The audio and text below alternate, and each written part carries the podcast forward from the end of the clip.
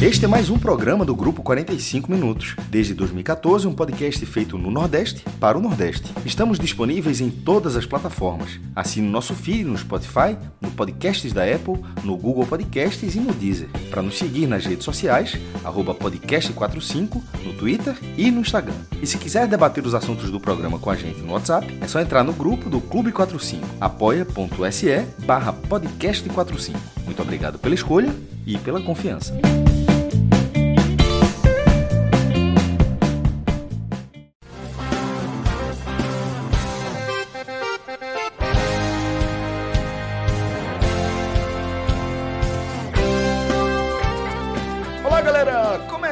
Mais uma edição do podcast 45 Minutos. Eu sou Celso Shigami e o que vocês vão ouvir a seguir mais uma vez é uma reprodução de um trecho da nossa live, a live que a gente transmitiu no canal oficial da Copa do Nordeste na Twitch, é, na virada da terça para quarta-feira, né? Depois dos compromissos de Bahia e Ceará pela segunda rodada da primeira fase da Copa Sul-Americana. Né? Então, nesse programa, eu contei aí com as presenças de Fred Figueroa, de Cássio Cardoso e de Tiago Minhoca. Né? O programa onde a gente analisou é, isoladamente é, as duas partidas, a goleada do Bahia, que teve uma noite perfeita, né? já que Dado Cavalcante poupou é, alguns dos seus principais jogadores, prevendo um confronto é, de menor nível técnico, como se confirmou né? diante do, do Guabirá. Goleou o adversário e na sequência, ainda viu o Ceará é, se desgastar bastante num 0 a 0 duro como era de se esperar contra o Arsenal jogando na Argentina. Partida que a gente analisou também de forma individual. E por fim, fizemos também a nossa projeção atualizada, né? Como é que a gente, como é que fica a nossa expectativa para esse compromisso, o primeiro compromisso da decisão da edição 2021 da Copa do Nordeste próximo sábado, em Salvador. Como é que fica a questão do favoritismo diante é, desse cenário atualizado, com o Bahia atropelando e poupando seus jogadores e com o Ceará chegando bastante desgastado para esse primeiro encontro, tá bom? Então fiquem aí com o programa que vocês vão curtir demais. Antes, galera, vou passar uma dica importantíssima aqui do nosso parceiro N10 Esportes.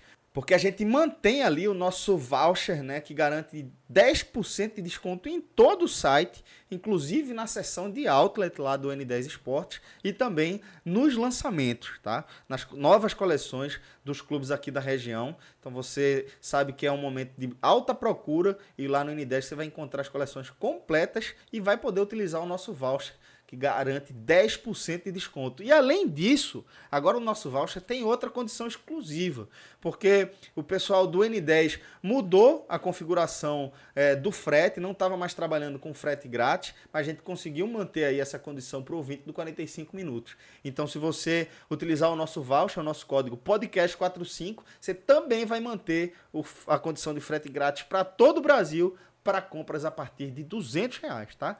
Então vai lá no N10 Esportes, enche lá o seu carrinho, dá aquela renovada no seu guarda-roupa. Sempre gosto de indicar aqui a seção de outlet e também se você quiser dar uma passadinha lá na seção do seu clube do coração, tenho certeza que você vai encontrar aquela condição super especial. n10esportes.com.br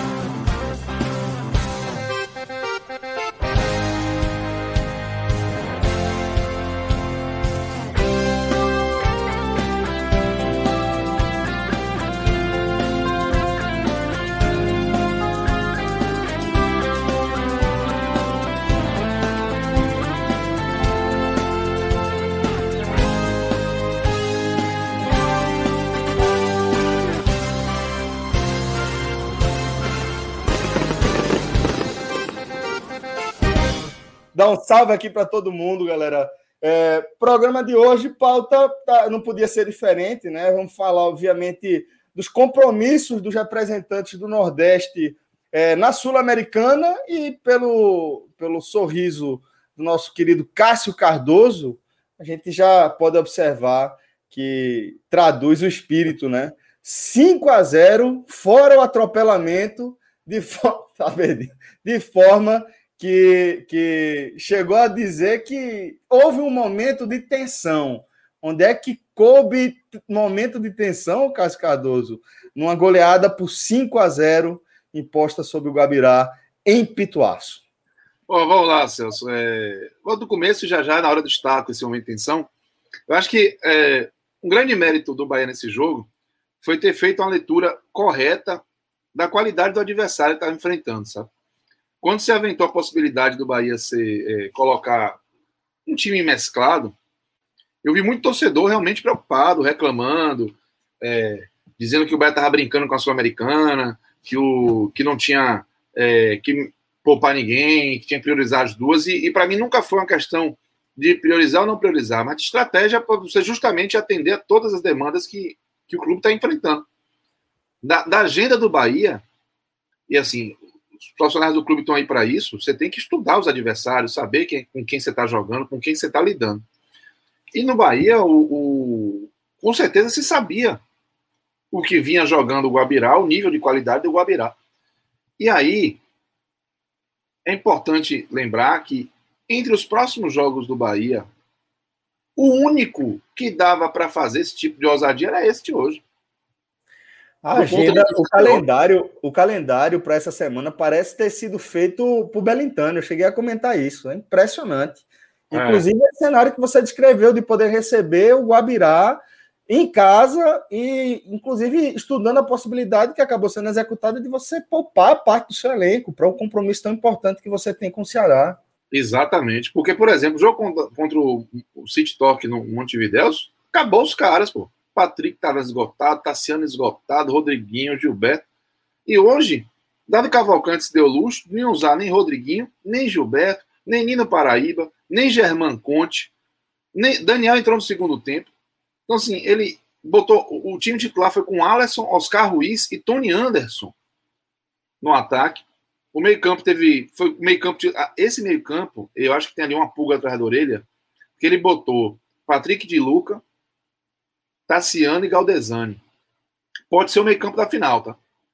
Pode ser que ele não coloque Daniel. Não acredito. Você, você, você banca o quê, cara? Seu banco ele vai com o time que está jogando. Com o Daniel titular. Mas eu não descarto a possibilidade de ele trocar Daniel por Galdesani para encorpar dá um pouco mais de combatividade ali, de, de, de imposição física no meio campo, porque Galdesano é um porradeiro. Um porradeiro e, se não nesse, e se não nesse sábado, Cássio? Caso consiga um resultado positivo no próximo. Isso, uma possibilidade. Então, o meio campo foi esse. Mas o Juninho voltou a ser zagueiro, o Matheus Teixeira na sequência, natural. E o torcedor ficou muito incomodado mesmo, achou que o Bahia não estava dando importância. Mas quando a bola rolou, que a gente viu o Guabirá todo atrás da linha da bola, dificuldade, e os primeiros passes de zagueiros entrando, a gente viu que seria um jogo provavelmente que vai pressionar, e a dúvida estava sobre a capacidade do setor ofensivo todo novo dar a resposta. Agora observe, a minha maior esperança é o Oscar Ruiz. É, porque o, o Alisson, um jogador absolutamente questionado, e não sem, sem justiça, né? ele fez muitos jogos ruins, e o Tony Anderson estreia, uma incógnita. A gente sabe que ele tem um, um talento embarcado ali, mas pô, o cara fazendo o primeiro jogo. Pois bem, Alisson e Tony Anderson protagonizaram ali um momento de afirmação do Bahia no jogo. Primeiro gol, sete minutos, Tony Anderson fez jogada, se mostrou um cara muito. Uma característica muito boa para jogador de referência, sabe, centroavante, fazendo proteção, brigando no corpo, pegando a bola com técnica apurada, e ele passou para Alisson fazer o gol. E Alisson fez o gol com sete minutos, velho. Aí, sete minutos, assim, ó, já deu para ter um desenho de que o jogo estava muito acessível. E aí o Bahia cometeu um erro que cometeu em outros momentos da temporada passada que não tem sido comum com o Dado Cavalcante. O Bahia deu uma tiradinha do pé. O Bahia deu uma aliviada. Foi assim, entrando, entrando naquele ritmo de, de time que está com o jogo resolvido, só que estava 1x0 o jogo estava no começo. E o Gabirá, o Gabirá é um time muito limitado, mas é um time que tem lá seus, seus jogadores de correria, né? O Mina no ataque, um, um, um cara forte, um cara que vai pro, pro choque, que tem velocidade. E numa dessa aí teve um pênalti. Né? O jogo 1 a 0 ainda, o jogo ficou morno e teve um pênalti pro Guabirá. E aquele pênalti naquele momento poderia dar um outro, uma outra cara pro jogo, né? Devolver o time para a partida, o Bahia sentir a responsabilidade de ter que voltar a correr atrás de um placar. E aí o Matheus Teixeira, velho, brilhou, pô. O, o Matheus Teixeira, o Vogliotti bateu o pênalti, o argentino. O Matheus Teixeira foi no canto buscar de mão trocada. Minha altura facilita, facilita, mas ele teve uma explosão absurda para pegar o pênalti. E aí, depois desse pênalti, o Bahia meio que deu uma acordada. voltou a tomar que história, né? Que, que momento, hein? Não, ele é incrível, incrível, porque o que está acontecendo com o Matheus Teixeira, porque ele ele está sendo assim exigido em nível muito, básico no geral da bola rolando, mas nesse nível básico ele não está dando nenhum susto e está tá sendo muito esperto na reposição, saída de gol.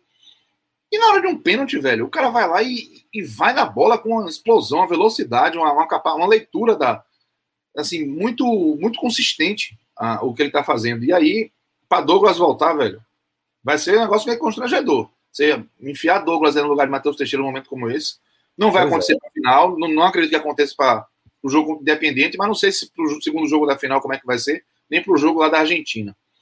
Eu sei que Teixeira botou o Bahia no jogo, o Bahia fez o segundo gol com o Juninho, zagueiro, né? É, falta cobrada pelo Galdesani, uma bola que Tony Anderson brigou, que sofreu a falta. E aí, quando foi para o segundo tempo com 2 a 0 é, tinha que fazer muita besteira, velho, para perder o, o, os pontos, sabe? Perfeito. O Bahia ainda demorou um pouquinho a engrenar no segundo tempo, não chegou a tomar um grande susto, uns dois, dois chutes fora da área, não do Hurtado, enfim, mas nada que, que dissesse assim, meu Deus, o Bahia tá colocando em risco, não. Só se se a postura piorasse. E aí, aos poucos, entrou o Marcelo, o Dado Cavalcante enxergou que podia começar a fazer umas mudanças, e quando o Marcelo entrou, o Bahia fez o terceiro com ele, fez o quarto com ele, passe de Alisson, terceiro gol, um cruzamento maravilhoso. O quarto gol, o Daniel, o Renan Guedes, Renan Guedes, lateral direito, é, que para mim teve uma oportunidade de ouro para se ocupar ali de um espaço que não está ocupado pelo João Pedro, que é o, o suplente imediato de Nino Paraíba. João Pedro ele vai sair no meio do ano. João Pedro não tem regularidade técnica nem física. E aí o Renan Guedes chegou, assumiu, foi bem. E aí deu passo para o quarto gol. E o jogo foi ficando assim. À medida que o tempo ia passando, vai vendo gol, ia ficando mais fácil. O Ibanhas foi expulso. O, o Abirate se desmanchou assim. E aí o Dário Cavalcante trocou praticamente todo mundo. Os cinco titulares foram a, a campo. Até Luiz Otávio saiu para entrar do Ignacio. Saiu o Patrick, saiu o Tassiano. Então, o Doni Anderson saiu. Então, acho que o, o, o jogo ele foi o, o, cenário perfeito, foi o jogo ótimo do Bahia. Sem esforço absurdo, sem desgaste, sem pancadarias, sem podendo trocar jogador, alimentou a confiança do time, né? Porque, querendo ou não, você vai crescendo aos poucos, a, a, a véspera de uma final. Colocou do, dois jogadores que estavam muito mal em uma rota de, de, produtividade legal. O Alisson fez um grande jogo hoje, real, sem, sem ironia, sem nada. Ele foi muito importante. O Marcelo, ele estava ali, ele viveu um risco muito grande no jogo do Campeonato Baiano, que o Bahia precisava vencer. Ele perdeu um gol daqueles inacreditáveis, escala David contra o Vasco, o Flamengo contra o Vasco, assim, do rebote no goleiro chutar para fora. E aquele gol poderia eliminar praticamente o Bahia do campeonato, o gol perdido. E na sequência ele fez um gol de cabeça. E aí já deu uma aliviada. E ele hoje entrou e fez dois gols. Então é um talento que está ali recuperando um, um terreno interessante. E aí o, e o, o, o, próprio Oscar Ruiz, que apesar de ter feito um jogo ruim, ele teve mais uma sequência de 90 minutos, que eu acho que vai ser importante. O jogo dele foi ruim. O cara errou, errou tudo e quando acertou a trave não deixou ele fazer o gol. Mas é, eu acho que foi importante ele estar no jogo. Eu acho que teve acertos de todos os lados, desde o planejamento para o jogo até a execução em campo. E é por isso que eu acho que foi um jogo ótimo, porque para uma semana você não seja tão difícil, mas que a logística e a, a tabela colaborou para o Bahia, o Bahia só precisava fazer bem a sua parte, para que tudo ficasse no cenário para a execução ideal dos trabalhos para chegar na final. Eu acho que o Bahia vai ter essa condição, porque hoje fez um jogo muito tranquilo, ritmo de treino e três pontos importantíssimos, e um jogo foi para a história, né? O 5 a 0 foi a maior goleada que o Bahia aplicou em uma competição sul-americana, né? Competição oficial sul-americana. Então acho que foi, foi um jogo ótimo do Bahia e, e deixou um ambiente bem, bem leve e bem confiante para um jogo muito difícil, sabe? Cássio, perfeita a sua análise. E eu queria, Fred, eu posso passar aqui é, essa bola para você de diversas formas. A gente pode analisar como isso afeta o Bahia dentro da Sul-Americana, ou como isso afeta o Bahia é, para o, o, compromisso com o Ceará, algo que a gente vai deixar para um outro momento aí do nosso programa. Mas tem um aspecto que aí eu queria começar esse debate com você. Porque tem um ponto que ele é recorrente nas nossas análises sobre o Bahia, desde que Dado Cavalcante assumiu o clube, que é justamente o trabalho de Dado Cavalcante. E quando numa semana que se desenhou perfeita para o Bahia, ela começa a se desenrolar e desenrola dessa forma como aconteceu, com Dado colocando o time misto e o time performando da forma como fez, estipulando, fazendo história, inclusive, como o Cássio falou, em relação às, às participações do Bahia em competições internacionais. Quanto disso alivia qualquer indício de pressão que a gente pode ver sobre o trabalho de dado e como isso pode afetar o próprio trabalho de dado a partir de agora? Celso, esse jogo é o jogo em que 90 a 95 a 99% dos jornalistas, dos analistas de futebol e, do torce e dos torcedores são oportunistas. E eu me incluo. Eu me incluo nesses 90 e tantos por cento. Por quê? Porque se esse jogo tivesse sido um a um, eu estaria aqui criticando a escolha de dado. Eu estaria criticando. Como venceu e depois goleou, eu estou aqui elogiando. Porque o, o jogo me provou que ele estava certo. Como o próprio Cássio Cardoso já trouxe. Ele não fez isso por acaso. Havia uma leitura prévia, uma análise da fragilidade do adversário, e ele percebeu que essa fragilidade é, abria espaço para que ele poupasse peças. Não são importantes, não, são peças fundamentais para o Bahia ser um time competitivo em alto nível. Ao deixar de fora nomes como Gilberto, como Rodriguinho, Nino Paraíba, que, que vem sendo importante, Conte, que, que já chegou com status de, de pilar do Bahia, ele abriu mão do roteiro, que era o roteiro mais seguro. Eu cheguei a comentar sobre esse roteiro no Hoje Tem Bet, né, que é o programa de pré-jogo que a gente grava nos nossos podcasts. Eu comentei que era uma partida que para mim se desenhava para dado a seguinte estratégia: coloca a força máxima, resolve no primeiro tempo e faz cinco substituições no segundo tempo. Para mim era o caminho. E, e lógico que teria possivelmente dado certo também. Mas ele foi mais fundo na segurança, na margem de segurança. Para ele, a margem de segurança era maior. E se comprovou dentro de campo. E é importante que quando a gente pondere que é um time mesclado, a gente não trate tudo como acaso. Claro que tem importância o trabalho de dados. Os reservas eles entram dentro de uma linha de jogo estabelecida. Eu estava respondendo no Twitter, né, eu fiz um comentário sobre a queda de Anderson e Alessandro, torcedor do Bahia, ele me perguntou o seguinte: é, que na sensação dele, Dado não cairia se tivesse perdido aquela semifinal nos pênaltis. Eu realmente, eu não, não via ali. Eu já não achava que aquele jogo era um jogo de risco para Dado. Talvez se o Bahia jogasse muito mal, se o Fortaleza engolisse o Bahia. Mas dos pênaltis, muito menos. Jogando futebol que jogou, muito menos. E eu respondi para ele algo que eu acho que é fundamental nesse momento de solidificação de dado no cargo. Que é o seguinte: é um treinador com uma linha clara de trabalho.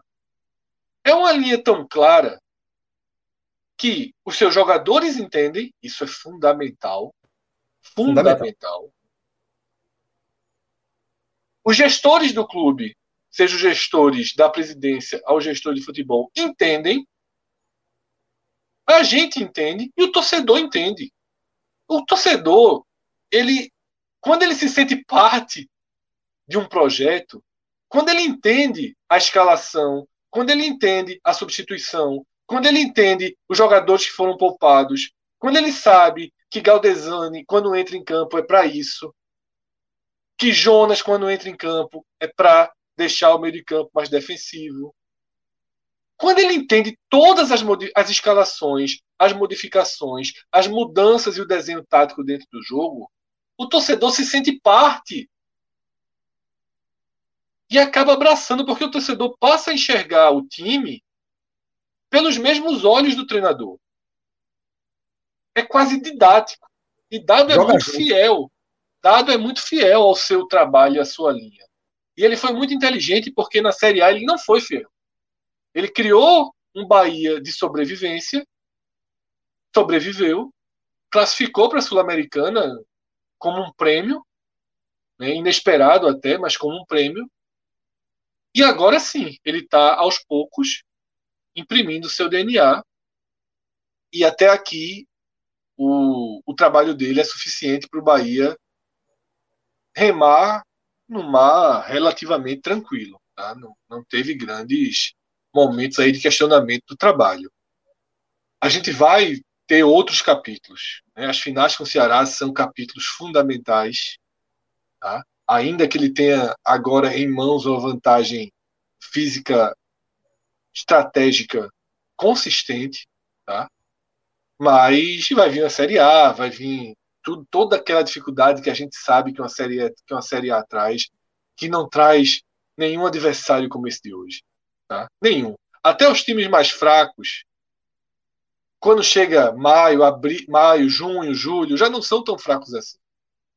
O esporte que tomou 4 a 0 do Guabirá, ou do Bahia, quase numa atuação próxima do Guabirá, não vai ser mais assim. O Juventude, que está muito mal, quando chegar cinco, seis rodadas da Série A, não vai ser mais assim. Não tem, os piores times acabam levando alguma resistência. A gente lembra disso ano passado. A gente lembra disso nos outros anos. Tá? O peso da primeira derrota do Bahia para o Atlético Goianiense. O Atlético Goianiense depois acabou se classificando para a Sul-Americana com tranquilidade, quase não correu risco de rebaixamento, mas a gente lembra o peso da primeira derrota em Salvador. Então, o brasileiro é muito mais traiçoeiro, o brasileiro testa muito mais a capacidade de adequação e de, e de se moldar né, às dificuldades a 38 rodadas, muitas vezes entrecortadas por Copa do Brasil, por Sul-Americana, talvez. Mas dado hoje ele pavimentou. Tá? Não tem torcedor do Bahia pensando em outro treinador, até porque o mercado é péssimo. O mercado é péssimo, não tem um fantasma Tá? Não tem aquele treinador que deixou o Bahia anos atrás muito bem e que pode voltar, como a gente vê Rogério Ceni no Flamengo, se jogar 30 minutos ruim na partida, já tem alguém falando em Jorge Jesus. No Bahia nem existe essa figura, porque Dado é o melhor dos últimos treinadores do Bahia. Dado é o melhor deles. Dado é melhor que Mano, Dado é melhor que Roger, Dado é melhor que Anderson. Dado só não é melhor do que Guto. Tá? Mas o trabalho de Guto esticou a corda no Bahia a um ponto de que já era mais rejeitado do que do que aplaudido. Isso a gente viu acontecer também em outros clubes. Mas é isso, tá, Celso? Não pode, de forma alguma, tratar o 5 a 0 como resultado fora da curva, aleatório, ou que não faz parte da linha do trabalho do treinador porque ele não teve sua força máxima. Não.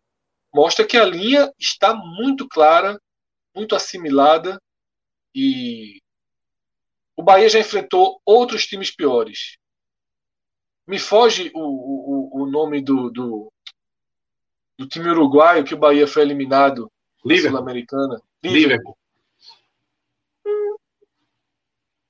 Era muito melhor que isso aí. Não. times frágeis. É, times frágeis vão aparecer sempre. Tomar 1x0 do Sergipe na Copa do Nordeste 2019, Fred. Sergipe é. só somou três pontos na Copa Nordeste aqueles, na Fonte Nova. Isso. Exatamente. Times frágeis vão aparecer aos montes. Atropelar times frágeis mostra que você está bem. E o Bahia atropelou vários times frágeis até aqui. CRB, Esporte, Altos. Mas é uma assinatura do trabalho de dado, inclusive, né? É, ele treina. Veja só, os times de dado têm uma, uma, uma vocação ofensiva, como eu chamo, DNA dele. E por enquanto é suficiente, tá? Os dois próximos sábados e a próxima quarta-feira serão testes muito mais violentos, tá? Mas vamos assistir. Não vamos é, é também criar qualquer tipo de, de crítica prévia, terror prévio, medo prévio. Não há motivo para tal. Não há motivo para tal. Tá? O Bahia ele está onde deveria estar nesse momento da temporada. Isso é o mais importante. Perfeito. Cardoso, a gente vai seguir analisando os próximos passos. É meio que inevitável, né? A semana que a gente está vivendo, o momento que a gente está vivendo, mesmo é, se a gente olhar com especial carinho por se tratar dessa rivalidade crescente aí entre Bahia e Ceará, a gente meio que vai querendo ir para frente e começar a falar dessas projeções, mas vamos amarrar a nossa análise também sobre esse compromisso do Bahia na Sul-Americana. Eu queria que você trouxesse os destaques do jogo, porque é, com tantas, tantas peças sendo poupadas, acaba sendo uma oportunidade interessante de a gente observar alternativas, né? Então, queria que você trouxesse essa ótica para a gente. Olha, Celso, é, para mim o grande destaque do jogo, ele foi o Alisson. Foi o melhor do Bahia. E ele é um jogador que aproveitou esse contexto favorável para ganhar dois reais de moral, né? Ele é um, está quase virando um folclore assim. O, o, rei, o reiterismo contra o, o Alisson, ele já está já tá cult, já, já virou moda, entendeu? É aquela resenha que, que fica ali no limite entre algo que diverte várias pessoas e pode é, descambar para uma situação de, de de realmente desrespeitar o não atleta. Não é positivo, não. Não é positivo, não. É. Sempre que chega, o fio, a linha é muito tênue. Muito, muito tênue. E aí, é, por exemplo, quem não quem segurou para não passar essa linha foi Nino Paraíba, com aquela música Nino Paraíba Nós Gostamos de Você, que ela nasceu primeiro para fazer uma ironia a ele. E aí, ele. Porque ele chutou uma bola de mocotó, um gol contra o CRB ali na Copa do Brasil, um gol nos acréscimos do, do Elton, um gol esquisito.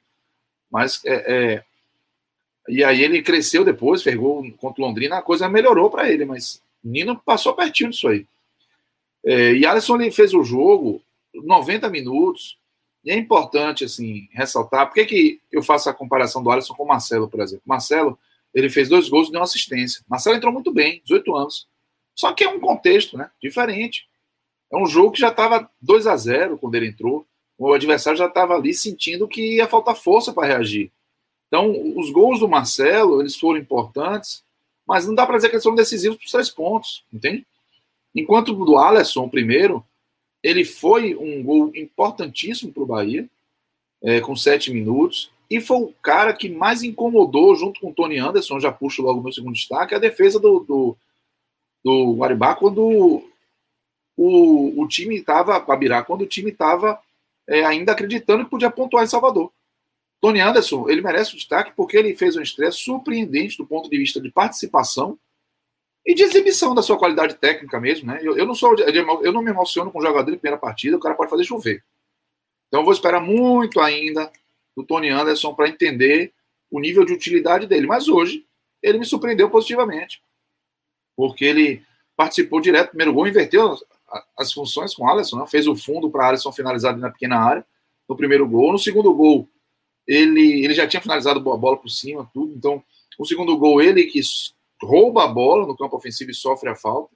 E aí o Galdesani bota na cabeça do Juninho. Então, acho que o Tony Anderson merece esse destaque. E o Marcelo vai merecer o destaque pelo, pelo que fez também no, no segundo tempo. Acho que outros jogadores foram, foram bem. O Daniel entrou bem. O, o próprio Galdesani deixou uma mensagem positiva no jogo.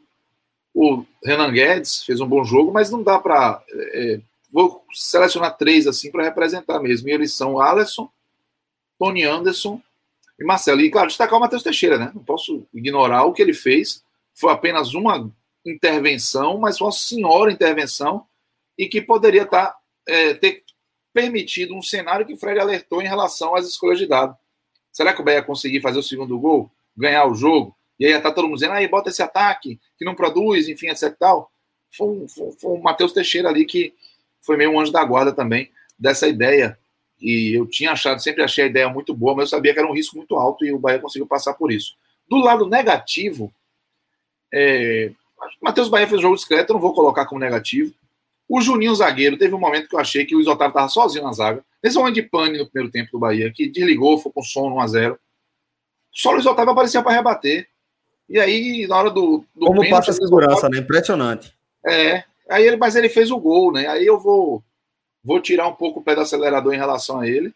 É, aí o, o Obi, Obim BR, o Otávio passou uma segurança incrível, foi muito bem realmente. Mas no lance do pênalti ali, ele teve que cobrir o lado esquerdo, né? Enfim.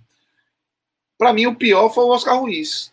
Felizmente, é, ele está em uma sintonia diferente. Não foi por falta de iniciativa, não foi dedica, falta de dedicação. Você vê que estava comprometido com, com que é, o desempenho, mas ele não contribuiu, ele errou tudo que ele podia, tudo. E aí, infelizmente, não dá para isentá-lo.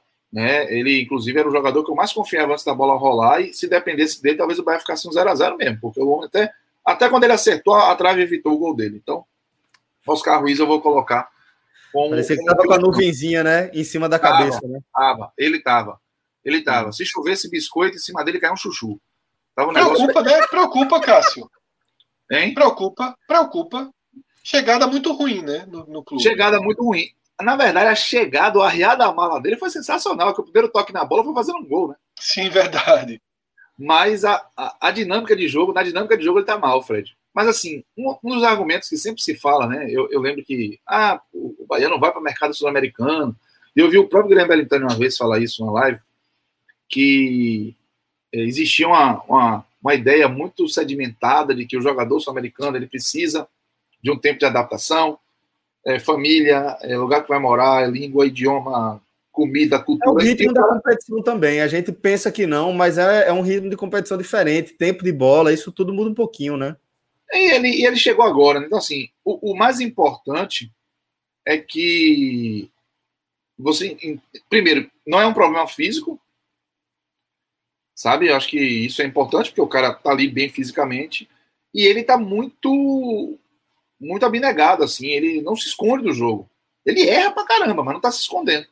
Então, acho que, lógico, não é bom, preocupa, porque ele chegou para ser um competir pela vaga de titular, mas enquanto Rossi, Rodriguinho e, e Gilberto estão ali dando uma, né, uma, cobrindo ali esse ataque, dando bons resultados, a coisa fica é, mais suave. Mas o, o Oscar Ruiz ele chegou para ser uma alternativa real para jogar no time titular. E ele até agora não fez por onde.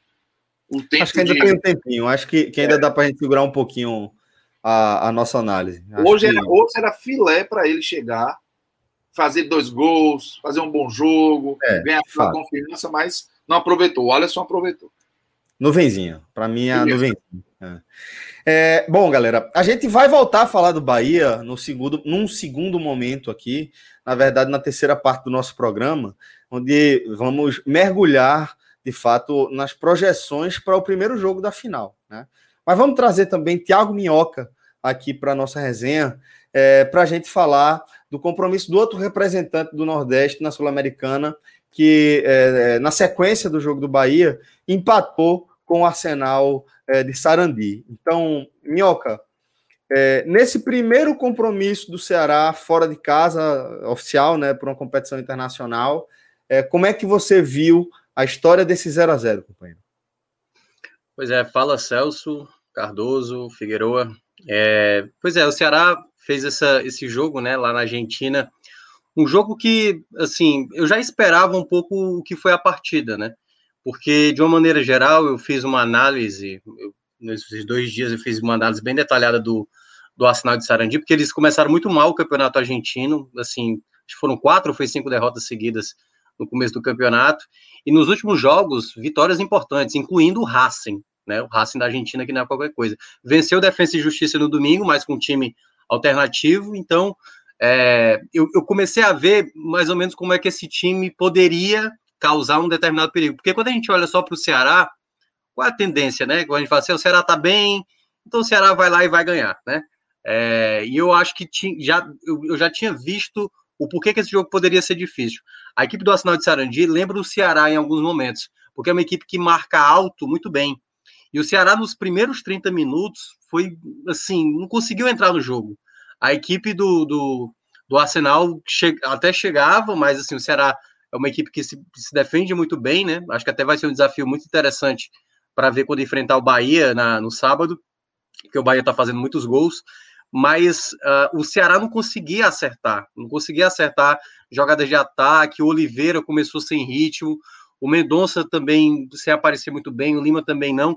Aí o Ceará tentava geralmente bola longa com os zagueiros e não dava certo.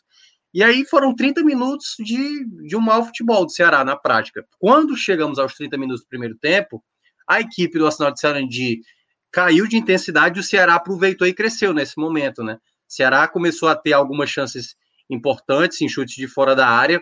Tinha tido só uma finalização ali no, no começo do jogo com, com o Viseu, um chute fraco, mas depois teve uma finalização com muito perigo do Mendonça, que o goleiro defendeu. Teve uma outra defesa que foi do. Não sei se foi uma defesa, não, foi um chute para fora uh, do, do Ceará também, ainda no primeiro tempo, que eu acho que foi do, do próprio Vina, do Vina foi para fora.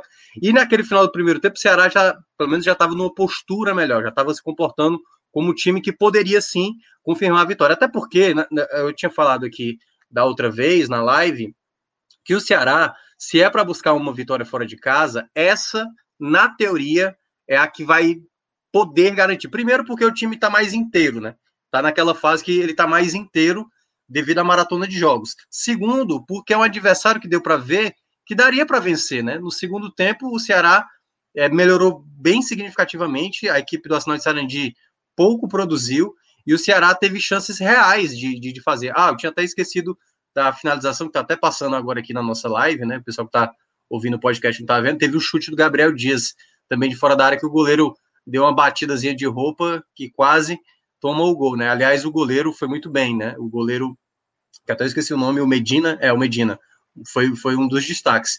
Aí no segundo tempo, o Ceará é, melhorou é, consideravelmente. Acho que, eu acho que de uma maneira geral, assim, o que mais me chamou a atenção foi o meio de campo do Ceará, que começou a ganhar todas as bolas no meio, tendo principalmente Lima participando bem, Vina também distribuindo o jogo muito bem, e aí o Ceará foi perdendo inúmeras oportunidades. Teve esse chute do Lima, que a bola passou raspando, teve uma chegada pelo lado direito, aí já com as trocas que o Guto fez, né, colocando o Saulo, acho que o Guto demorou para fazer essa troca, porque o Ceará já era melhor, pedia substituição, e aí nos minutos finais é que ele coloca o Jael, né, o Viseu não foi tão bem, e coloca o Saulo, né, no lugar do Lima, né? E aí ele ganhou mais intensidade. O Saulo até conseguiu essa finalização que limpou bem, chutou no canto e o goleiro Medina acabou defendendo. Então, assim, no segundo tempo, se o Ceará tivesse calibrado um pouco mais o pé, porque teve uma chance com o Lima na esquerda que ele tentou tirar, né, aquela bola de curva, a bola acabou saindo. E teve uma duvina de frente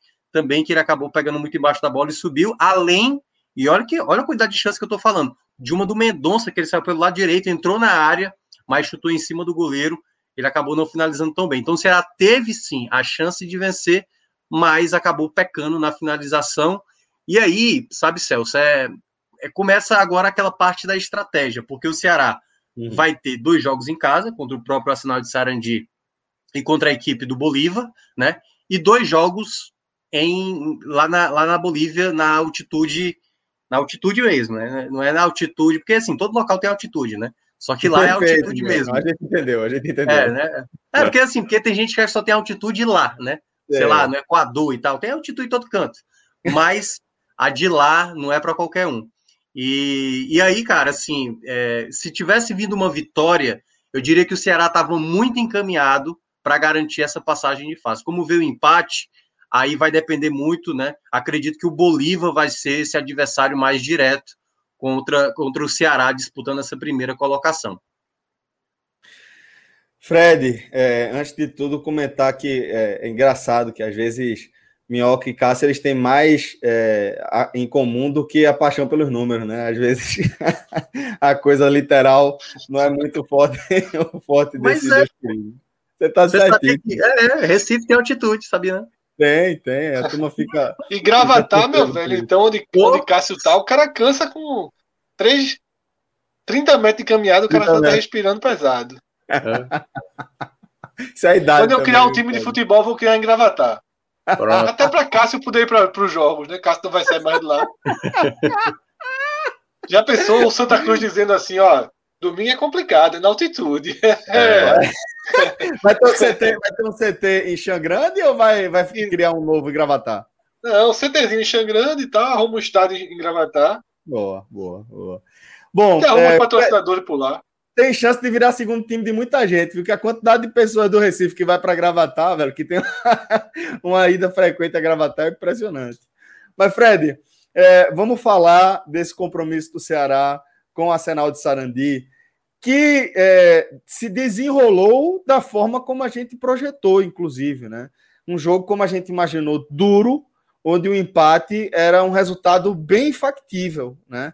E como a gente previu também, um jogo de muito desgaste para o time de Guto, né?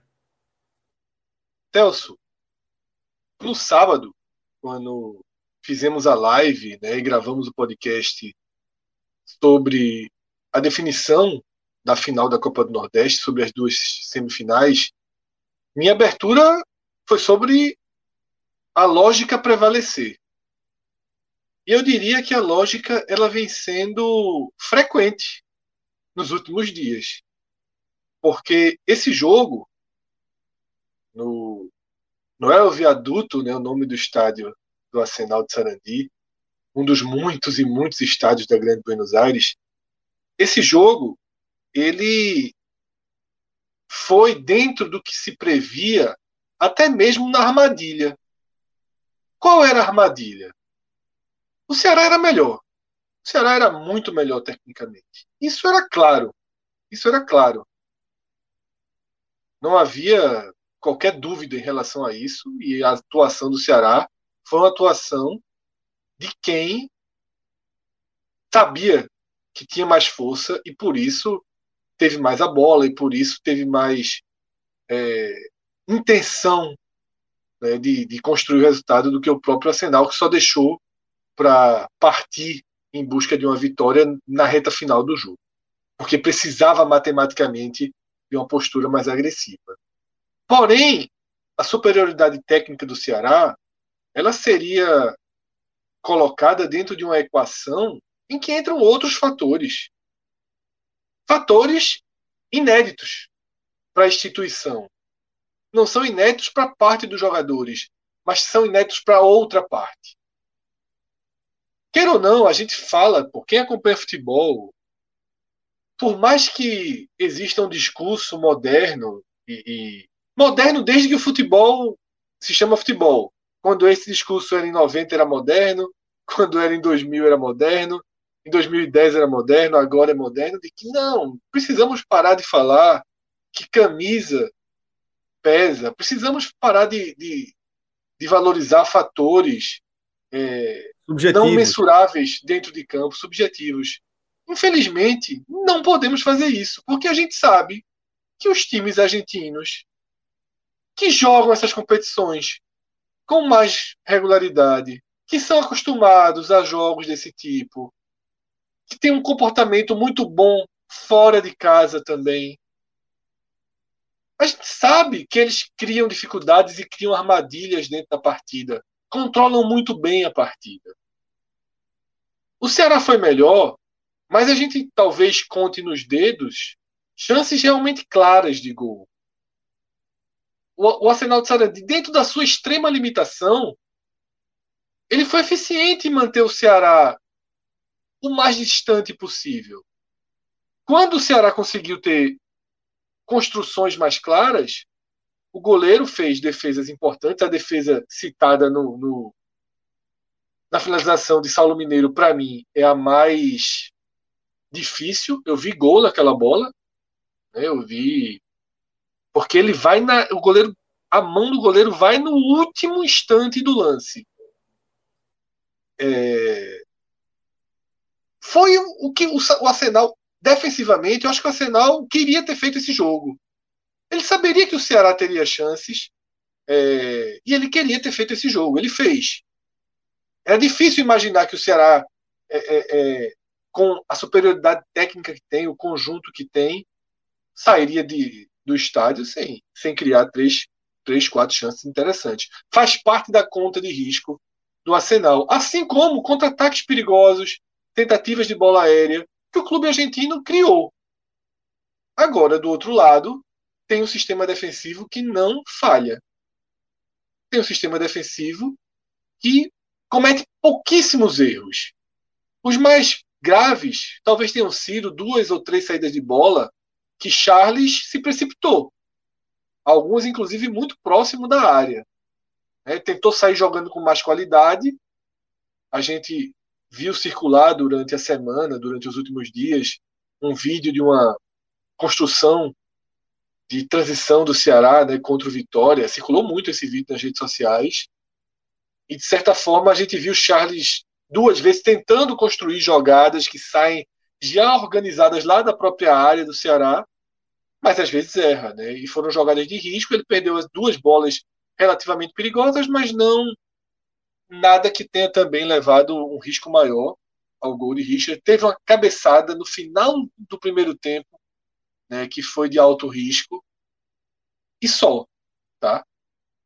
O que eu não esperava exatamente desse jogo era, mas era até um erro meu não esperar. Quando eu vi acontecer, eu disse, pô, isso é claro que isso aconteceria.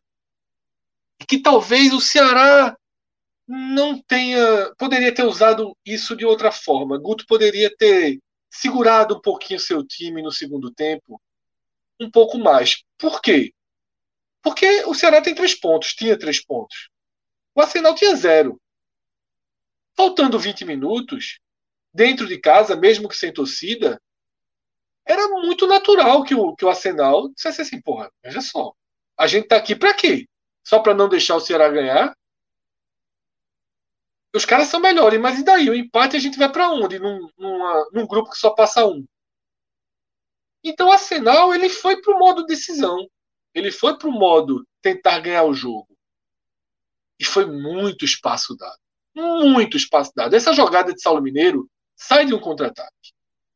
Foi muito espaço dado. A ponto, Celso, de que eu me, me, me pergunto se não era o caso de do Ceará meio que dar uma falsa imagem pro, pro adversário de que, tipo, ó, parei aqui. Vou jogar um pouquinho mais defensivo. Não tô mais conseguindo chegar. Tô com medo. Quero valorizar o ponto. Uma falsa valorização do empate. Para que o Arsenal tivesse saído ainda, ainda mais cedo. Tá? Isso não aconteceu. E. É, o jogo acabou indo para o empate, cuja análise do saldo dele só vai, só vai vir quando a gente vê o resultado do duelo boliviano entre Bolívar e Jorge Wilson. Vai ser bem importante, né? porque se o Bolívar sai com seis pontos, consegue vencer o duelo nacional e vai acontecer nessa quarta-feira. Na semana que vem, o Ceará vai para lá numa situação de alta pressão. Uma derrota deixaria a, a, a, a, a chance muito no limite para os jogos da volta, né, para o segundo turno do grupo. E ter essa situação no limite, já, já viver essa decisão na próxima semana, no meio da Copa do Nordeste, aí é volume demais. E isso é o ponto negativo. Né? O Ceará precisava trazer uma, uma chance de poder não perder para o Bolívar. Agora ele espera que na quarta-feira o Jorge Wilstermann ajude. Se o Jorge Wilstermann conseguir, nem que seja um empate, o Ceará ganha alguma margem para pensar num time diferente, para pensar em alguma coisa na semana que vem. Se o Bolívar ganha o jogo, fica chato. Fica. Guto Ferreira fica sem saída. Perfeito, Fred. É, vamos amarrar também essa análise aqui desse 0 a 0 Minhoca, a partir de uma análise dos destaques individuais, companheiro. É, como é que, que essas peças que entraram em campo hoje contribuíram para esse 0 a 0 Quem é que você traz de destaques positivos? É, de uma maneira geral, eu não consegui ver um jogo em que teve destaques assim perceptíveis jogadores que jogaram muito, muito, muito. E também eu não consigo ver um jogo assim péssimo, sabe? Péssimo é jogar uma tragédia. Assim, teve jogadores abaixo, teve jogadores acima. Dos jogadores que jogaram acima, por exemplo, eu quero, eu, vou até o primeiro que eu vou citar. Primeiro, eu não vou nem fazer ordem não, por enquanto. Vou só citar os que eu mais, os que eu mais gostei. Mas, por exemplo, um jogador que havia muita desconfiança na chegada dele, certo?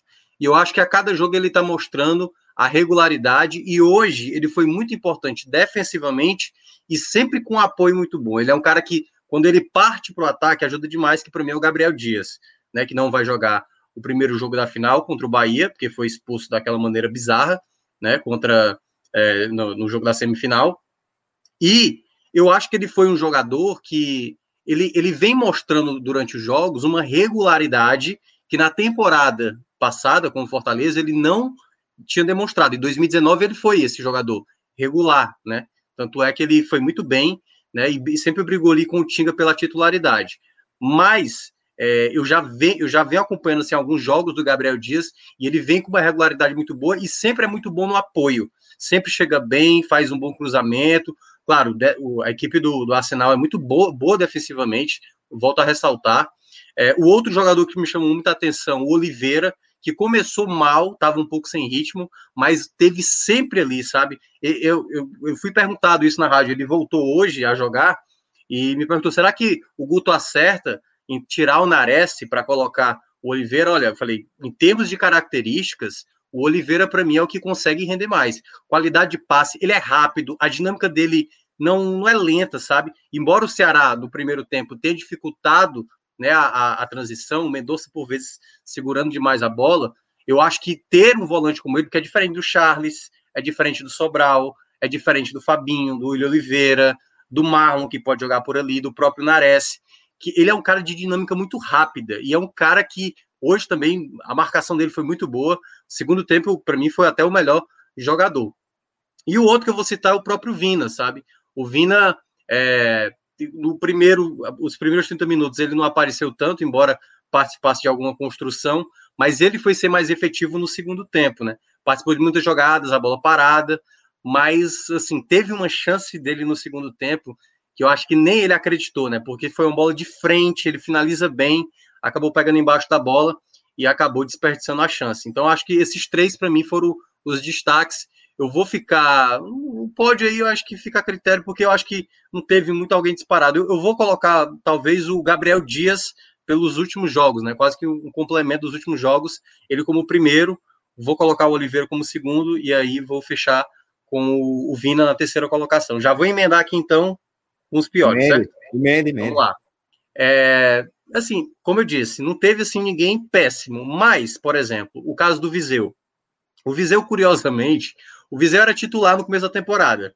E ninguém gostava dele, Celso. Ninguém, ninguém gostava dele. Tipo assim, era todo qualquer jogador vai jogar ali, vai coloca o João Ricardo goleiro lá, mas não joga o Viseu. Porque ele, enfim, não agradava. E aí o Kleber assumia essa titularidade. E o Viseu entrava durante o jogo. E curiosamente, das quatro vezes que ele veio do banco, ele marcou três gols e deu uma assistência. Em cada jogo, ele conseguiu participar de algum gol. E aí ele voltou a ser titular. O Kleber sai da titularidade e ele assume a titularidade três jogos e três jogos que não chegou a chamar tanta atenção como ele vinha no banco. Ele é um jogador que eu gosto da movimentação dele, da troca de passes por vezes, mas eu acho que por vezes ele acaba saindo tanto da área que prejudica jogadas ofensivas. Eu acho que o Guto tem que começar a entender as características que ele tem de cada centroavante. Esse jogo eu achei que era um jogo mais para o Jael que seria um jogo mais brigado, de força, sabe, de bola aérea. De posição, né? O jogo, se, o jogo se desenhou mais para a característica do Jael do que propriamente para do Viseu. O Viseu poderia, talvez, ajudar para um momento de segundo tempo, pegando um time mais cansado, como deu para notar, pelo menos aparentemente, a equipe argentina cair no segundo tempo. Então, eu acho que o Viseu não fez um grande jogo, apesar de ter se movimentado bem, até trocado passes bem, mas uh, ele tem que ser mais sabe, a presença da área, como ele geralmente acontece quando ele vem do banco. E o outro nome que também não me agradou tanto assim, o Mendonça teve momentos bons, certo? Mas, sabe, por vezes, é porque tem horas que o Mendonça ele apaga mesmo, sabe? Ele, assim, eu não, sei, eu não sei se ele tá numa sequência de jogos, porque ele vem sendo titular desde o primeiro jogo, né, do Fortaleza em diante, vem numa sequência. Eu não sei se o rendimento dele está caindo por conta disso, mas você não consegue ver, como já aconteceu em outros jogos, nos primeiros, uma regularidade, de uma eficiência alta como ele tinha. E eu acho que ele está tendo alguns lapsos durante o jogo, de vez em quando ele não consegue ter a explosão do um contra um. E eu acho que já é um jogador a se ver lá na Bolívia. Não sei, pensar uma outra alternativa, né? Porque eu até, até para passar aqui, eh, depois a gente não vai voltar para o assunto, mas até para traçar aqui, eu, eu, fiz aqui um levantamento rapidinho, quando o Cássio estava comentando aí, ó, dos jogadores que jogaram hoje, certo? Vou tirar aqui o, o, o Richard, porque o Richard é goleiro, goleiro geralmente não, não tem essa questão do desgaste, né? O Luiz Otávio. O goleiro só se desgasta gritando com os outros. É, é, mas tem umas defesas que, que o João Ricardo tem que trabalhar muito. Mas, ó, é, Luiz Otávio, 11 jogos em sequência e ele só teve 45 minutos poupado, que foi o jogo da semifinal, em que ele saiu no intervalo. Isso dá, em média, 4 minutos descansado por jogo. O Messias, desde que estreou, não teve um minuto sequer, são sete jogos seguidos jogando. Gabriel Dias, esse eu acho que dá para jogar, obviamente, jogo contra o Bolívia, porque não vai jogar o, o, primeiro jogo da final, são só descansou 24 minutos de sete jogos que jogou. O Bruno Pacheco é, vem de 10 jogos em sequência e só descansou 27 minutos desses 10 jogos que teve, dá uma média de só de 3 minutos por partida tendo descansado. O Oliveira voltou agora. O Charles sete jogos em sequência, 64 minutos descansados. O Vina, o Vina, certo? Nove jogos seguidos e só cinco minutos em média ele descansou por cada jogo. O Lima vem de quatro jogos, né? Ganhou a titularidade recentemente, é, até tem muito tempo, 46 minutos descansado. O Mendonça, nove jogos seguidos e tem em média sete minutos descansados por jogo. E por fim, o Viseu, que foi titular nos últimos três jogos e só descansou oito. Então, assim, alguns jogadores já estão com a minutagem alta, Luiz Otávio tem uma idade avançada, e eu acho que dependendo, como o Fred, não sei se o Fred mencionou sobre isso, ou, enfim, eu estou viajando aqui, mas eu acho que, como eu falei da outra vez, a logística do Ceará tem que ser pensada. Basicamente, eu acho que o Ceará tem que focar na Copa do Nordeste e tentar fazer o melhor time possível para jogar lá em La Paz, porque se assim, vai depender muito do primeiro jogo, né? Porque se vence de 3 a 0 Bahia, dá para dá para dar forçada, entendeu? Dá para dar forçada na Bolívia. Agora se vence de um, de dois, pode faltar perna nos minutos finais do jogo da volta na Arena Castelão e isso para o Bahia, claro que vai ter o, o, confronto contra o Independente. É, essa questão física, eu tenho dúvida se o Ceará está realmente assim bem preparado para aguentar essas viagens, sabe? Perfeito, Minhoca. É, vamos então, galera, partir para a nossa próxima etapa, nossa próxima pauta aqui do programa, que é justamente uma projeção atualizada né, desse primeiro jogo da final, da decisão. Porque agora a gente tem uma visão precisa dos fatos. É, a gente viu um Bahia num cenário perfeito, como o Cássio Cardoso descreveu em sua análise, é, com a decisão de, de poupar é, parte dos jogadores principais, visando justamente o compromisso pela Copa do Nordeste, atropelando o adversário que dava para atropelar, né? chega com moral, chega com, com é, esse reforço, e logo em seguida assistiu o seu adversário se desgastar enormemente, como o Minhoca descreveu, inclusive, aí também é, atualizando esse cenário geral, né, inclusive de minutagem desses jogadores, desse desgaste. Entretanto, Cardoso, você tratou também já é, de, de, mostrar o favoritismo do, do Ceará, já jogou essa carta na mesa também. Depois da gente atualizar esse cenário com o desgaste do Ceará e a, os jogadores do que o Bahia poupou, né, o, o, o, fato de o Bahia conseguir poupar a energia do seu elenco, como é que a gente atualiza esse cenário de favoritismo? Como é que você é, sente que o Bahia vai para esse primeiro jogo?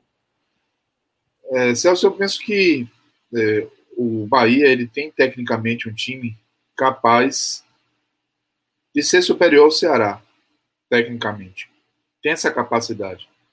Você olha a capacidade do Daniel, do Rodriguinho, do próprio Gilberto, capacidade de finalização, tem uma possibilidade. Mas o Ceará ele tem uma mescla muito mais forte entre parte física, parte técnica e a parte tática. O Guto Ferreira ele tem uma, uma ideia aí que já vem consolidando desde o ano passado. E aí é, torna o, Ceará, que foi incrementado, o Ceará diferente do que fez no início da temporada passada, quando nem era Guto, o técnico era Argel. Olha o tamanho da evolução. O Ceará, ano passado, esse ano, ele fez contratações que realmente chegaram para encorpar o time. Né? E aí o Mendonça é um exemplo disso, o próprio Jael é outro exemplo disso. Então é um, é um time que chega realmente como um time a ser batido. Eu acho que essa, essa condição ela, ela não, não mudou, sabe, Celso? Agora, se tratando do Bahia, é óbvio que existe uma perspectiva de tirar algum proveito dessa, dessa situação do Ceará. É viagem, é hotel, é hospedagem, é, o jogo foi mais tarde, tem essa sequência que o Minhoca trouxe. E não e é qualquer jogos... viagem, né? Não, é, pô, vai sair da Argentina para vir para a Bahia, pô, é chato, entendeu? E aí, vai, vai chegar em Salvador, vai ali fazer um trabalho, etc. Não é a mesma coisa, os caras nem em casa vão, então é muito complicado. Ah, é... Só, só para explicar, na verdade, o Ceará vem para cá, certo? E depois vai para Bahia. Vai para o Ceará? Ele, é, vem para cá, vai fazer vai só tomar o banho, né? E vai sair, entendeu? Dá um beijo nas crivas, toma banho, dá um beijo nas crivas. É bom. Aí eu acho essa logística ruim, mas se isso tem uma, um outro sentido, né, em relação a jogador, família, é. Ele vai fazer, na verdade, só para explicar, Cássio, ele vai fazer da Bahia para Bolívia, ele vai direto, direto, entendeu? Mas aí, é, é, primeiro é Argentina, Ceará, Ceará, Bahia, Bahia, Bolívia, Bolívia, Ceará. E aí, eu acho que isso, é, isso pode cobrar um preço em um desses, desses dos pilares do, do Ceará, né? Que é essa parte física. O jogo do Ceará é muito intenso. Quando o Ceará esquenta o motor, e mais uma vez, o que é que o Minhoca falou do jogo de hoje? O Ceará demorou para acordar no jogo. É, para mim, a janela de oportunidade para o Bahia na decisão. Antes do Ceará acordar, o Bahia conseguir criar um dano. Causar uma ferida fazer um golzinho, já é uma vantagem. Para poder ganhar confiança e aí tentar tocar o resto da final em um, em um, um patamar de mais equilíbrio e possibilidade, sim, de aí essa vantagem virar algo melhor. Mas é, eu ainda tenho, independente da forma do Ceará, eu tenho uma expectativa de ver esse Bahia competindo melhor por conta dessa. É como se estivesse encontrando ali um gráfico de desempenho bem agudo, assim, de, de consolidação. O teste do Ceará, ele é um, um teste que vai reforçar a percepção. Se o Bahia fizer um grande jogo na final, vai ser muito difícil é, não dar o carimbo da evolução e da mudança de percepção do Bahia. E além do título estar em jogo, e acho que nada pode ser mais motivador do que isso, existe essa questão também. De você enfrentar um adversário numa final, um adversário que está invicto, que é favorito, em seu favoritismo. Que está lhe castigando. E está lhe castigando, que tem esse contexto histórico recente. O Bahia perdeu duas decisões para o Ceará, e as duas vezes que o Bahia perdeu a decisão para o Ceará, o Ceará foi campeão invicto. Então, o, o Bahia, ele, ele tem uma. O torcedor tem isso, muitos personagens que estão no Bahia viveram, ou como torcedor, mas muito de perto, porque foi em 2015, ou já como é, é, parte do clube em 2020, a situação de, de perder o título. E as duas vezes o Bahia chegou às retas finais das partidas com o título decidido, velho. 2015 e 2020. O Bahia não teve esperança de mudar o cenário. Né? Então, o, tudo isso vai, vai servindo de combustível. Mas, assim, além dessa questão subjetiva, o Bahia vai chegar com um time bem diferente do que foi o time 2020. Essa sequência que o Ceará está tendo, o Bahia, ela, ele viveu naquela, naquele período insano só não tinha as viagens, né? Porque foi tudo em Pituaçu, foi, favoreceu muito. Mas um período insano de jogo de Campeonato Baiano e Copa do Nordeste, porque vinha um muro do calendário que era o Campeonato Brasileiro. E esse período foi muito mal planejado. E aí o Bahia, além de não ter um time confiável até aquele momento, o Bahia chegou absolutamente sem perna. O Bahia não tinha intensidade, o Bahia não teve a menor condição de apertar o Ceará naquele momento. Eu vejo esse Bahia diferente porque ele tem um pouco mais de repertório. Ele tem um sistema defensivo mais confiável. O goleiro mais confiável. Matheus Teixeira é mais confiável que o Anderson. Não precisa nem dos pênaltis para eu ter isso, como opinião.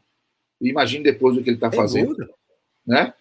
E a possibilidade de ter o Rodriguinho em forma, o Rodriguinho está em forma, e o Gilberto, é uma possibilidade que dá uma sensação de um time mais próximo de disputar esse título com equilíbrio. Na real, com equilíbrio eu tenho uma perspectiva positiva acerca do desempenho do Bahia. Esse desempenho do Bahia não está associado ao resultado, porque pode ser que o Ceará venha com um senhor desempenho também e seja o, o vencedor da disputa, do título. Mas eu tenho para mim que se o Ceará fizer jogos como que vem fazendo, em especial na demora de entrar na partida, pode dar ao Bahia uma oportunidade valiosa para o Bahia de conquistar o título. Esse é um problema que o Ceará não está conseguindo resolver. Não, não foi bem contra o Sampaio. Jorge Wilson até que foi um pouco mais rápido para entrar no jogo, né, meu? Mas o jogo do, do Vitória demorou um pouquinho também. E o jogo hoje demorou um pouquinho para entrar no jogo. Está se tornando uma, uma constante.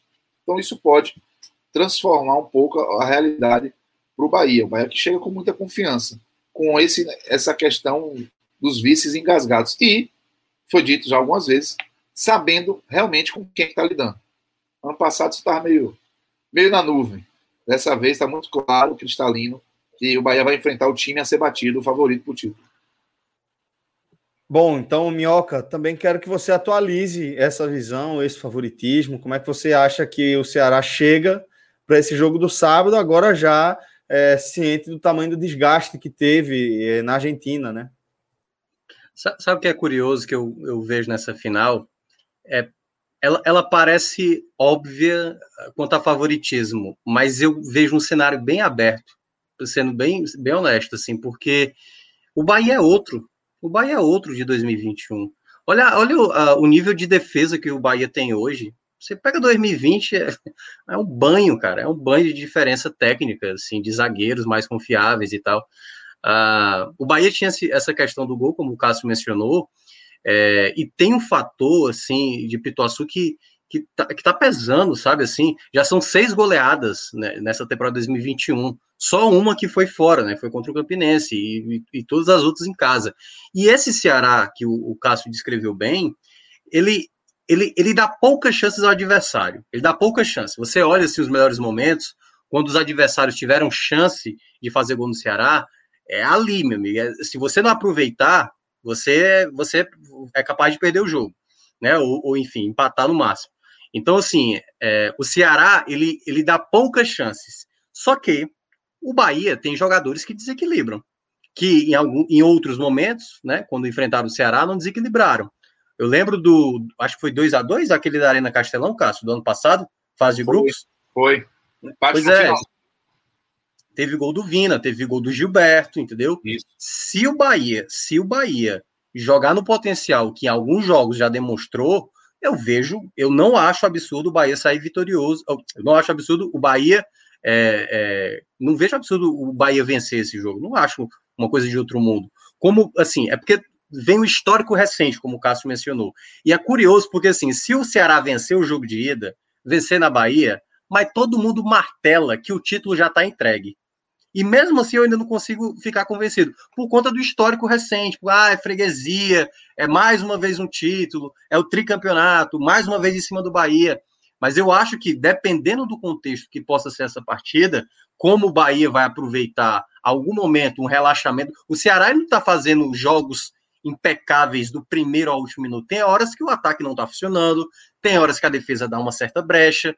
Então, assim, é, tem momentos que alguns adversários já chegaram perto de, de atrapalhar o momento. O Vitória teve a primeira bola do jogo ali com o David e não aproveitou. O Sampaio começou muito bem.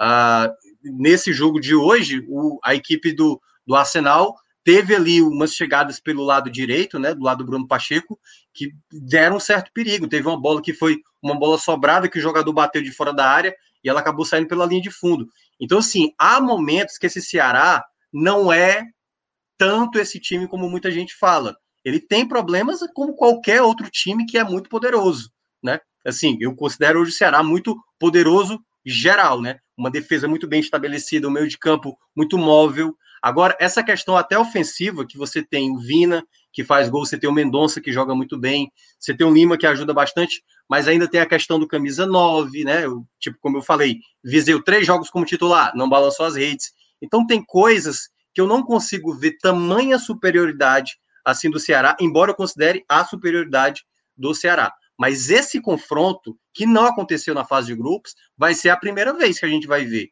o Bahia do Dado contra o Ceará do Guto. E como eu destaquei na semana, eu acho que foi no final de semana, né? No confronto entre eles, tem mais vitória do Dado do que vitória do Guto Ferreira. Então eu vejo um cenário, honestamente, um cenário aberto para esse primeiro jogo. Não vou duvidar de qualquer resultado que aconteça, acho que com exceção de uma goleada. Se acontecer uma goleada, vai me espantar. Fred, tem duas coisas que eu respeito muito, eu sei que você respeita também, né? A gente respeita muito o histórico, principalmente o histórico recente, e a gente precisa considerar o histórico dessa rivalidade aí, né? Tanto em jogos decisivos pela Copa do Nordeste, como em jogos de, de alta intensidade na Série A do Campeonato Brasileiro, na elite do futebol nacional. Mas a gente sempre considera também o peso do desgaste, né? E é, é inevitável a gente analisar essa partida a partir dessa perspectiva, né? De, da, da viagem que o time do Ceará fez até a Argentina, do jogo que fez, de como foi duro, de como exigiu de suas peças principais, de como esse time ainda vai fazer um bate-volta até Fortaleza para chegar em Salvador, para enfrentar um time do Bahia que vem, a gente pode destacar isso, além de descansado, vem muito motivado. O que é que vai pesar mais aí? Celso, é, no sábado, a gente fez a primeira análise sobre a final. E a primeira análise sobre a final era de favoritismo do Ceará. Era de favoritismo. Não poderia ser diferente. Eu não conseguiria é, encontrar nenhuma nenhum motivo. Se dissesse assim, ó, oh, Fred, vamos, estou te convidando para um programa e a sua função no programa vai ser dizer por que o Bahia será campeão eu teria enorme dificuldade de gravar esse programa. Mas hoje, a missão aqui é fazer uma atualização. É trazer para o cenário o que aconteceu na noite de terça-feira. E o que aconteceu na noite de terça-feira foi duplamente positivo para o Bahia. O ganho de confiança, o ganho de estabilidade essas duas coisas para Dado Cavalcante são fundamentais para que ele possa colocar em campo no sábado o que ele quer, o que ele acredita, o que ele trabalhou, sem muita desamarrado de pressões que, que ele pode, que podem passar por sua cabeça. Imagine Rossi fazendo uma partida muito ruim no sábado como muda a perspectiva se ele tirar Rossi e botar Alisson? Eu, eu, eu, pensaria nisso. Eu não sei se se Rossi se machucar, se ele vai de Oscar Ruiz. Depois do que aconteceu essa noite. Porque o ganho de confiança ele vale para Alisson, ele vale para Galdesani, que fez uma partida relativamente boa ele vale para as peças que foram acionadas e que podem ter que ser acionadas novamente. Então, o Bahia descansou, ganhou confiança e encaixou um pouco mais. Mostrou que os reservas podem encaixar sem, sem tanta oscilação de qualidade no time titular.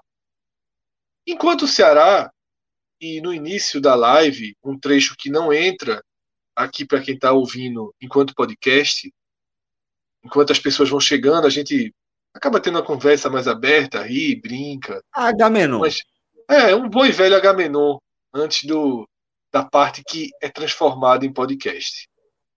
E eu estava brincando com o Cássio Cardoso o seguinte, que a gente estava dizendo né, o quanto ele deveria estar tá feliz, o quanto a noite foi boa, essas resenhas de sempre.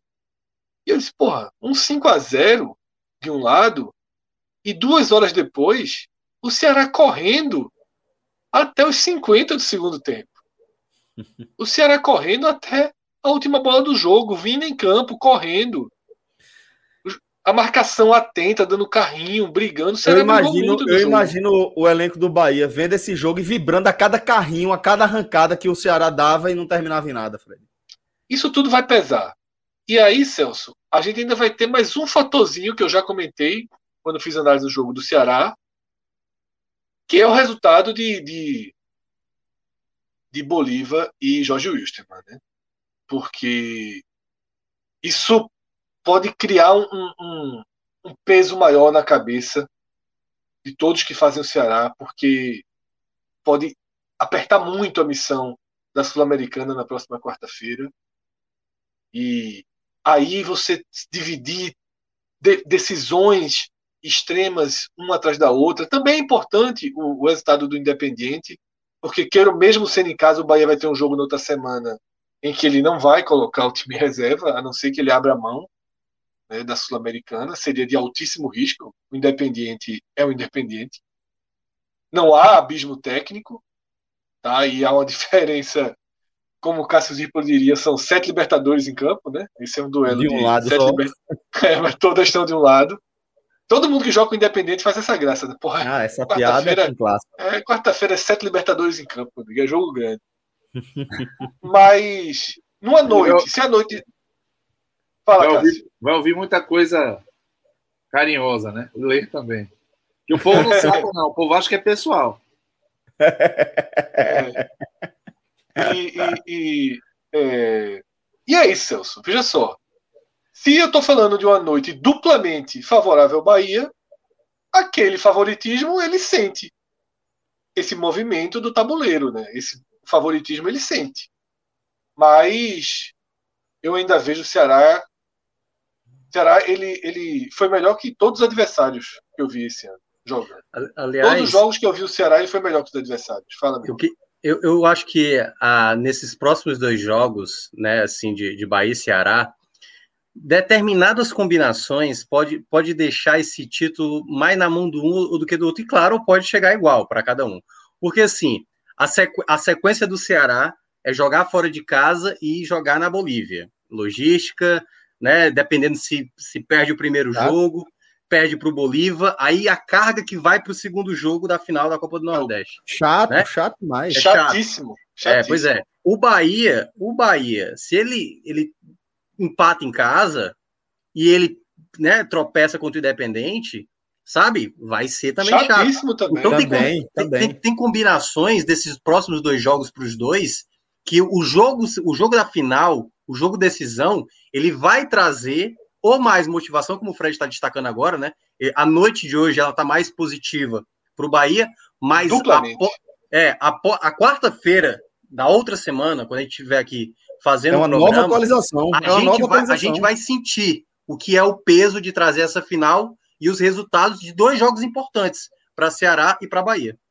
Minhoca, o Perfeito. que todos quatro aqui concordam, e acredito que boa parte do chat aqui ao lado, é que a Esse Copa lado Sul-Americana, tá? Vocês sabem onde é? Esse aqui.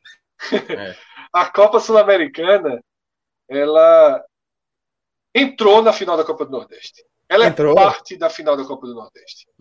E a, fina... e a Copa do Nordeste se torna parte de uma, da Sul-Americana de uma missão que é difícil, porque esse grupo que classifica um é chato demais. Se fosse dois, o Ceará e o Bahia poderiam tirar o pé. Mas É. classificando um. E não vale a pena abrir mão da Sul-Americana, jamais. Isso. Se, for, se o preço for desgaste físico, vale o desgaste físico. Vale. Se Guto Ferreira perder tudo, colocando os titulares sábado, quarta e sábado, e ele perder tudo, ele tá certo. Mas o jogo Aí de não- sábado, mas o jogo de sábado, ele tem dep- depende do resultado de sábado, Fred. Se o resultado, se der para buscar é uma coisa, se não der, se tiver uma folga é outra coisa, porque isso tudo vai afetar, Sim, cara. Eu tô, concordo. eu tô com uma vantagem boa. Ah, Então eu vou agora, Mas- eu vou cair dentro na Bolívia, entendeu? Minhoca, tirando algo fora da curva, e aí se tiver algo fora da curva, realmente muda tudo. É, muda Mas tudo. tudo que for, tudo dentro da curva, que é nenhuma vitória por mais de um gol, tá? 1x0 pra lá, 2x1, 0x0, Ah. 1x1. Aí o Ceará tem que jogar todos os jogos com força máxima. o Sim, máximo que pode acontecer é trocar um jogador ali. O É, William Oliveira já entrou aqui, começar a colocar Sobral para jogar, sim. né? É. Começar a colocar tem- Sobral para jogar. É porque eu acho que é muito importante isso. O, eu vi torcedor do Ceará dizendo assim, não pode poupar. Mas eu acho que o Ceará tem jogadores hoje no banco que dá para substituir. Por exemplo, dá para poupar o Charles para colocar o Sobral. Sim. O Sobral está sendo Exato. titular. Entendeu? Tá. Eu acho que tem algumas peças que dá para dá para ir Mas complementar. eu não. Eu, eu, poderia ter feito hoje. Sábado eu não faria. Sábado eu iria de Charles. Não, não, não. Sábado é principal. Sábado É, não tem o sem que, o que dúvida. pensar. Sem dúvida. É. Bom, galera, e o certo é que a gente vai acompanhar tudo bem de perto no nosso feed do 45 Minutos, no nosso portal, o INE45, e também aqui na Twitch da Copa do Nas Nordeste. nossas vidas. Copa do Nordeste. Nas nossas nas vidas. nossas vidas. É o tempo inteiro ligado aqui nessa competição, nas redes sociais. É, é um abraço muito genuíno. É, e por isso, agradeço demais aqui, é, Cássio Cardoso, Tiago Minhoca, Fred Figueroa. É, na nossa live, na direção da nossa live, a gente tem Rodrigo Carvalho, na captação e na edição de áudio, para transformar isso aqui em podcast, Danilo Melo. Então, é equipe muito aguerrida, muito empenhada em carregar essa bandeira aqui com a gente, que é motivo de muito orgulho, tá bom? A gente vai seguir aqui na live, na água suja, né? A gente vai seguir aqui respondendo algumas perguntas de vocês, mas já me despeço de Cássio, já me despeço de Minhoca, vocês fiquem à vontade. Fiquem à vontade de verdade e agradeço demais a participação aqui de todo mundo, viu? Forte abraço, até a Valeu, próxima. galera.